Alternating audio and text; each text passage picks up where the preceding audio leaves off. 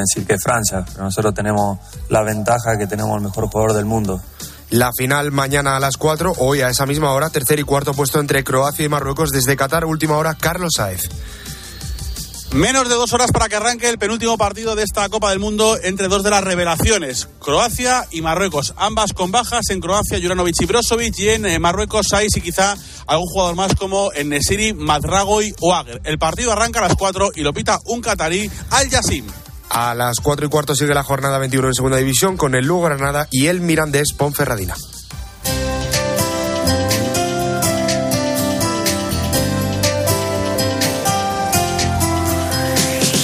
Y hoy, en el espejo, vamos a contar de dónde viene la tradición de colgar bolas en el árbol de Navidad. Álvaro Real, ¿qué tal? Buenas tardes. Buenas tardes, Iván. Yo es que digo, voy a ver cómo lo sorprendo a, a, a Iván.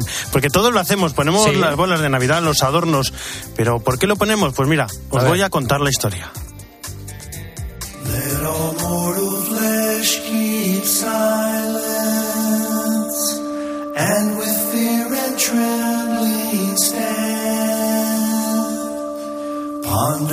Nothing earthly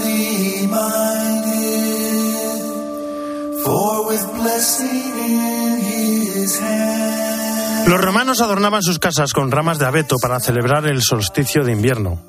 Los cristianos en la Edad Media sustituyeron las ramas por un árbol entero, el árbol de Navidad, que se colgaba en el coro de las iglesias o en las casas.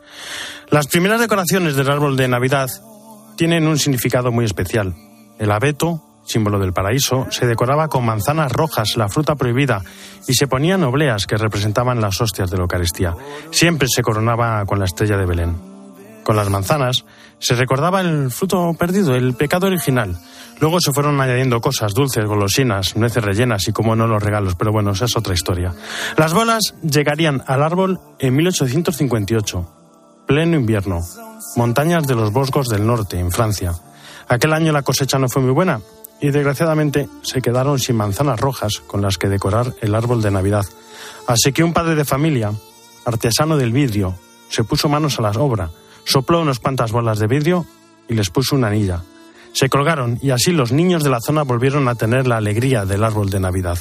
Ahora ya no son de vidrio y el plástico ha tomado nuestras vidas, así que cuando vean las bolas de Navidad recuerden a aquel padre de familia, vidiero de Alsacia, y la sustitución de las manzanas rojas. A él le debemos esta bonita y gran tradición navideña.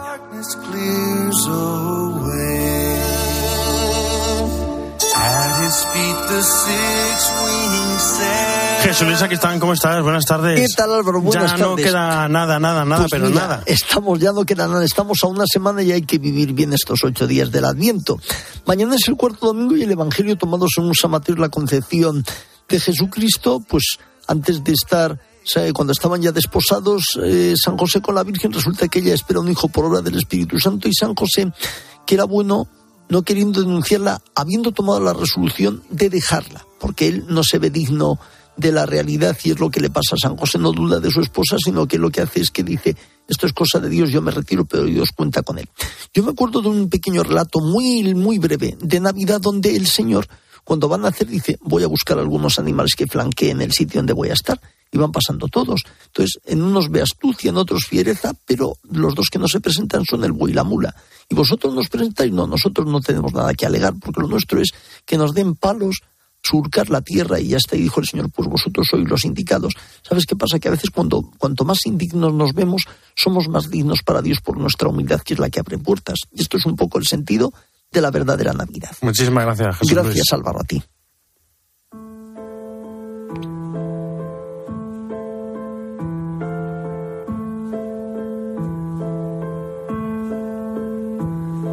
Te quiero de una manera tan extraña que cuando lo cuento.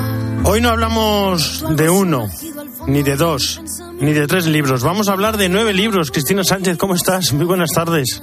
¿Qué tal Álvaro? ¿Cómo estás? Pues mira, esta semana se han presentado la colección sobre los pecados capitales de la editorial PPC. Vamos a hablar de ella porque es una colección verdaderamente interesante. No está escrita, eh, aunque PPC es una editorial religiosa, con un destino único de personas eh, religiosas y aunque se llame pecados capitales.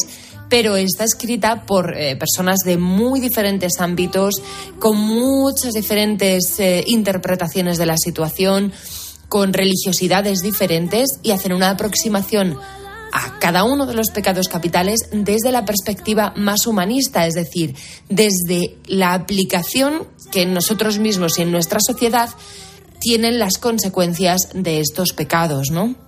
De estos males que nos aquejan, de estas fragilidades del ser humano. Digo fragilidades porque también se introducen dos pecados capitales nuevos, que no son tal, pero bueno, los introducen en la serie, como decía, como fragilidades, que son la tristeza y la maledicencia. Vamos a escuchar a Francisco Javier Navarro, que es el gerente de publicaciones de PPC. No es una colección eh, escrita pensando solamente en personas creyentes, sino que está destinada al gran público, a cualquier lector.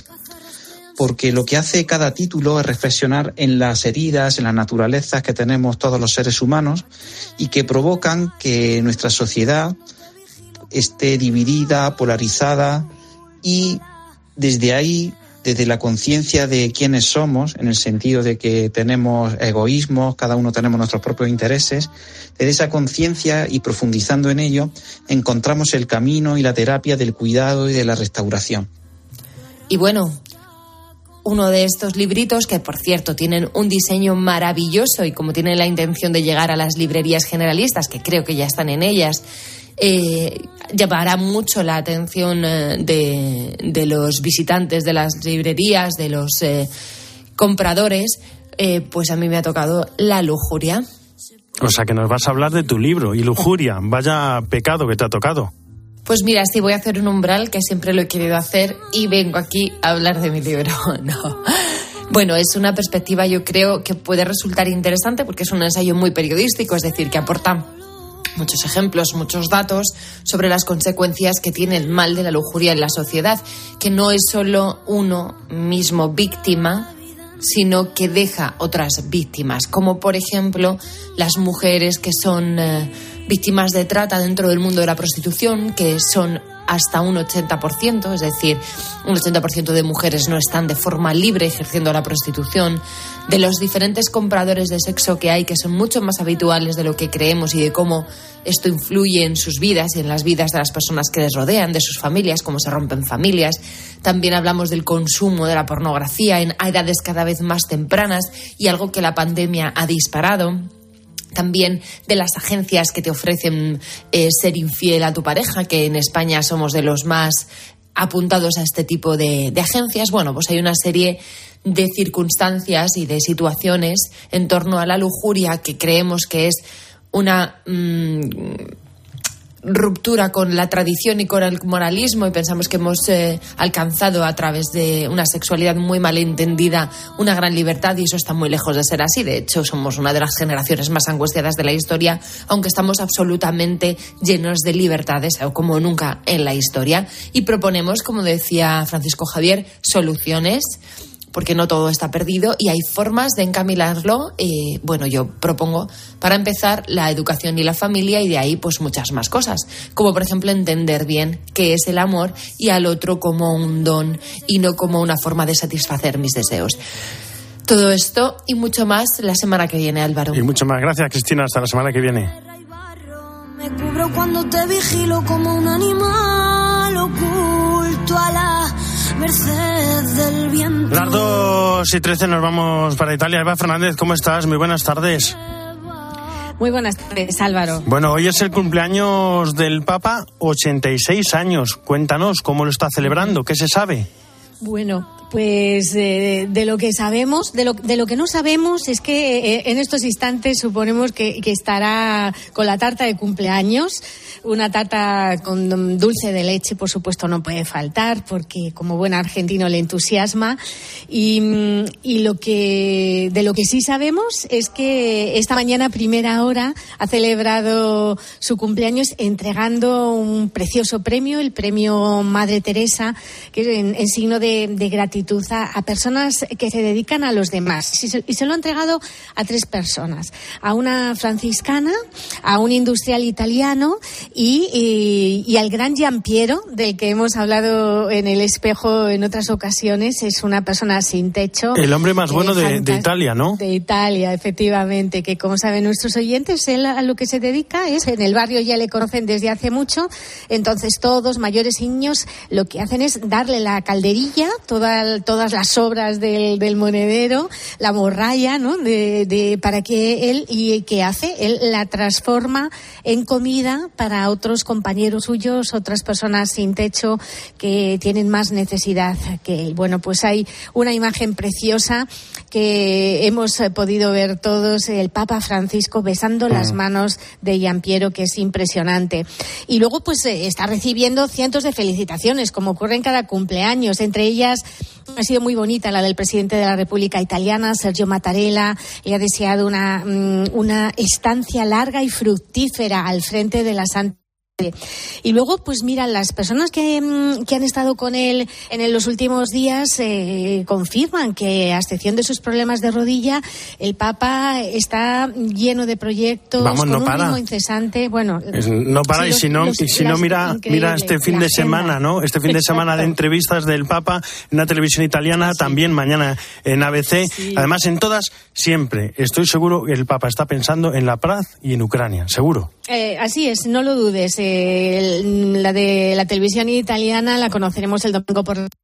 Hoy hemos tenido el anticipo de, de ABC y entre otros titulares, pues eh, el Papa eh, confirma que la decisión de, no operar ha resultado buena porque se encuentra mejor con la rehabilitación, con la fisioterapia, que se gobierna con la cabeza, no con la rodilla, que lo que más le cuesta de ser Papa es no poder callejear y como, y como bien dices tú, se le pregunta qué es lo que desea para esta Navidad y él responde un poco de paz porque cuántas guerras hay en el mundo, la de Ucrania nos toca más de cerca, pero no podemos olvidar a Myanmar, Yemen, Siria y todos los países en los Ojalá. que cada día pues hay contiendas. Ojalá, un poco, un poco de paz. Muchas gracias, Eva. Hasta mañana. Un abrazo. Hasta mañana, un abrazo Álvaro. Y ya en España, el cardenal Juan José Omeya, arzobispo de Barcelona y presidente de la Conferencia Episcopal Española, en declaraciones al programa Converses de COPE, valoraba distintos temas de actualidad. En la entrevista hablaba sobre la reforma de la ley del aborto, sobre la necesidad del diálogo, el encuentro y el consenso, y ponía un ejemplo del Papa Francisco. un enemigo y es inútil cons- con- con- compaginar nada con él o consensuar nada con él, así no podemos avanzar. Es una, una- una sociedad absolutamente dictatorial y eso no, es- no es bueno. Yo creo que tenemos que ir por un camino más del diálogo, como dice, del encuentro, como dice el Papa también Francisco, y, y- y- y- consensuar. A mí me parece tan hermoso ver al Papa que es capaz de ir a un país de musulmán y al imán, o diría yo al santón, al viejo santón de, de- reconocido de ese país, que él llega y se pone de, de rodillas y le besa los pies. A mí me parece esa actitud de decir, yo te venero y te respeto. Ya sé que no piensas como yo, pero podemos caminar juntos porque somos hermanos. Álvaro Real. En Mediodía Cope, El Espejo. Estar informado. La Navidad es familia, la Navidad son recuerdos. Cada año renovamos un momento irrepetible. Nació aquel que le dio sentido a todo.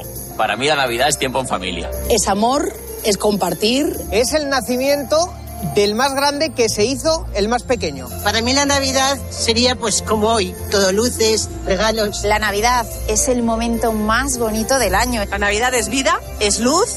¡Feliz Navidad! 13. Nuestro compromiso eres tú. También en Navidad. En Mediodía Cope, El Espejo. Estar informado. The angel Gabriel from heaven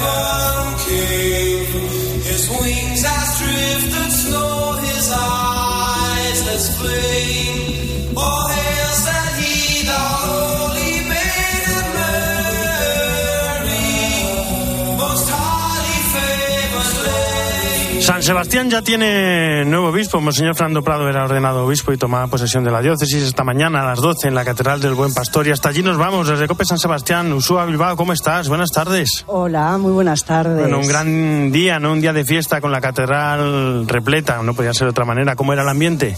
A rebosar. Ha sido una ceremonia, como dices, muy, muy de fiesta, con carácter festivo, muy abierta a toda la ciudadanía, llena de momentos muy emotivos que han comenzado hacia las diez y media de la mañana con el multitudinario recibimiento ya al nuevo obispo, a Fernando Prado, a su llegada a la catedral, a la que acudían cientos de personas y también él podía escuchar la marcha de San Sebastián, que es una de las melodías más queridas de, los donostiarras que se escuchan el día de San Sebastián y que interpretaban niños y niñas de varios colegios de San Sebastián, incluido Mariar en Biocha, que es donde Fernando Prado fue profesor, fue profesor cuando vivió en San Sebastián tras ordenarse como sacerdote hace 20 años y una de sus primeras labores, además de sacerdote, fue ser profesor de primaria y secundaria en dicho centro. Bueno, vamos a ir recordando algunos sonidos de la ceremonia, si te parece, mía. Nada más comenzar el anuncio de su santidad en España, Monseñor Bernardito Auza, daba las gracias a los que fueron obispos y al administrador.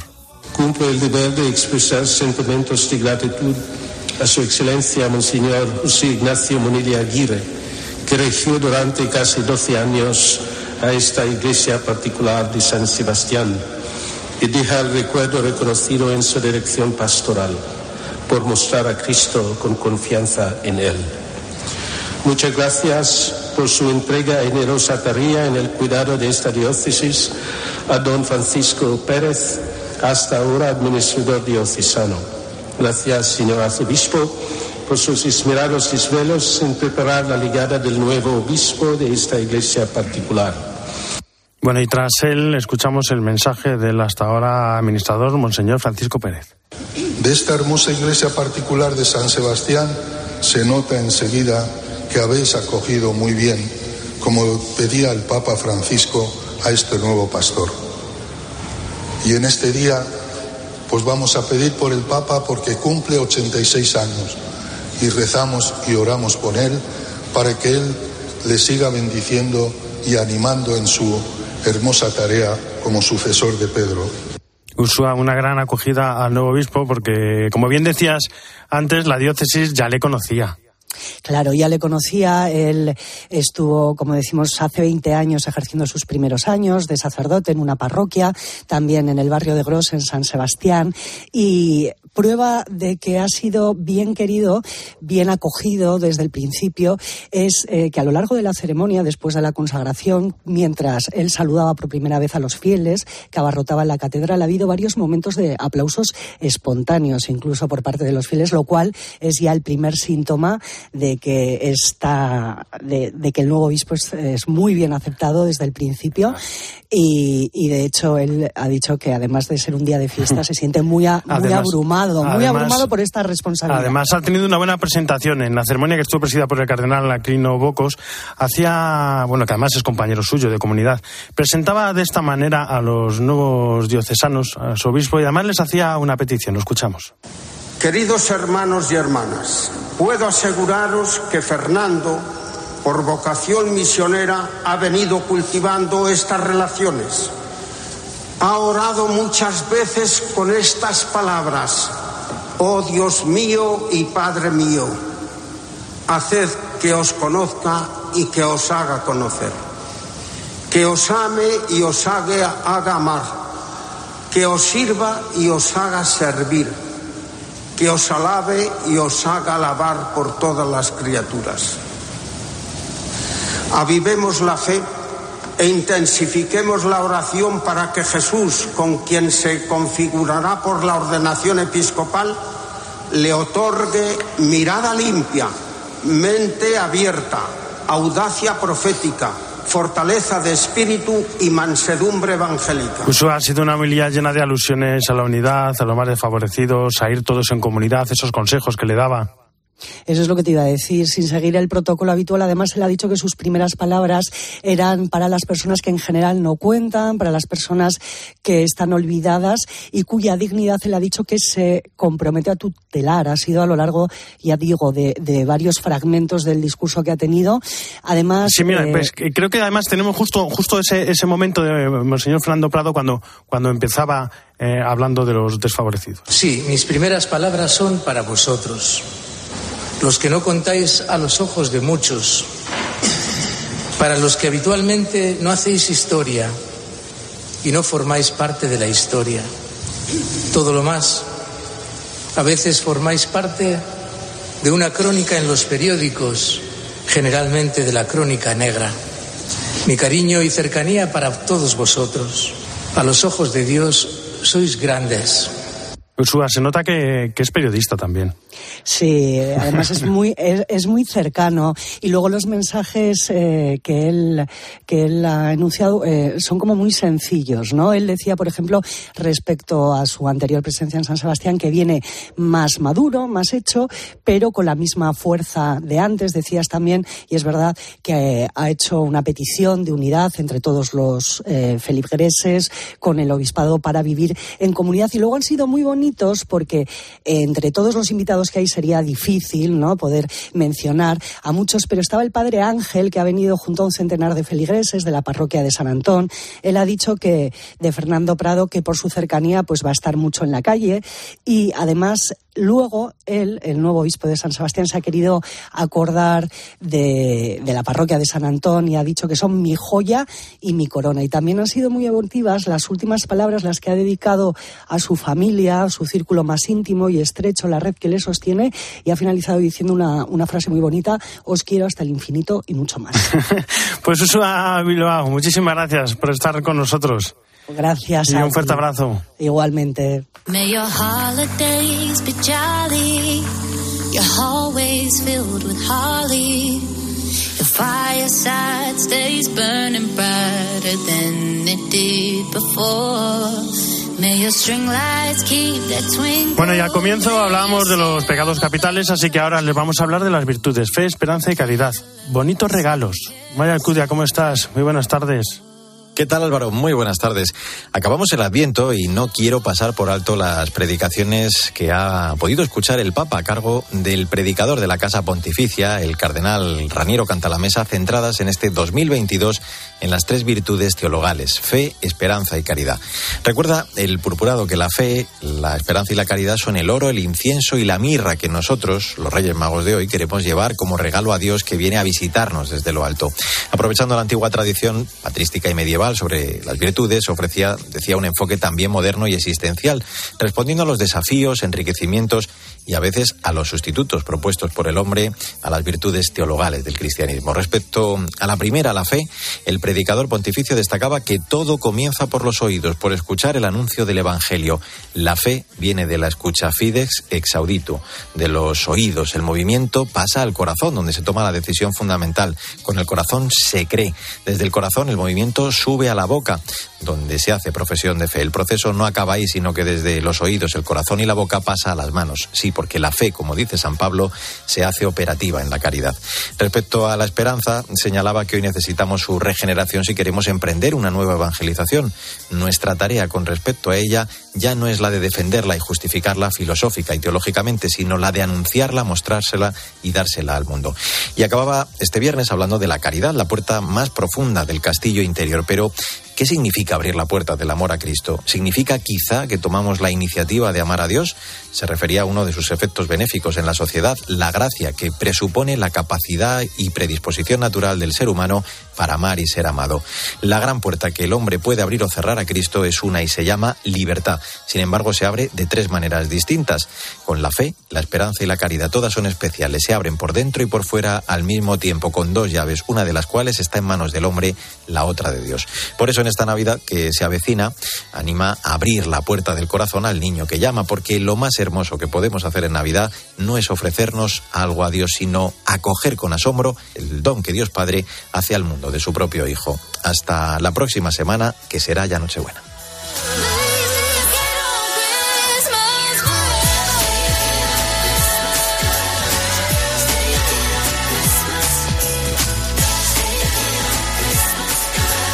Muchísimas gracias, Mario. Hasta la semana que viene, que como bien dices, ya es Nochebuena.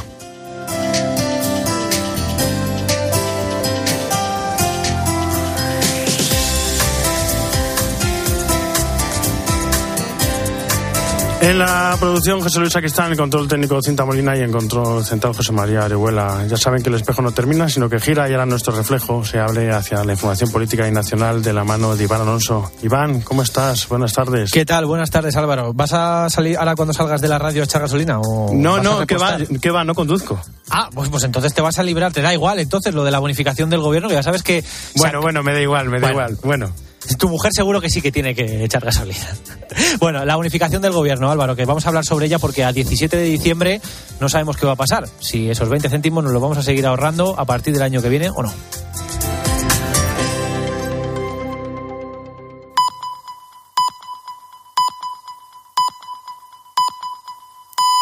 Dos y media.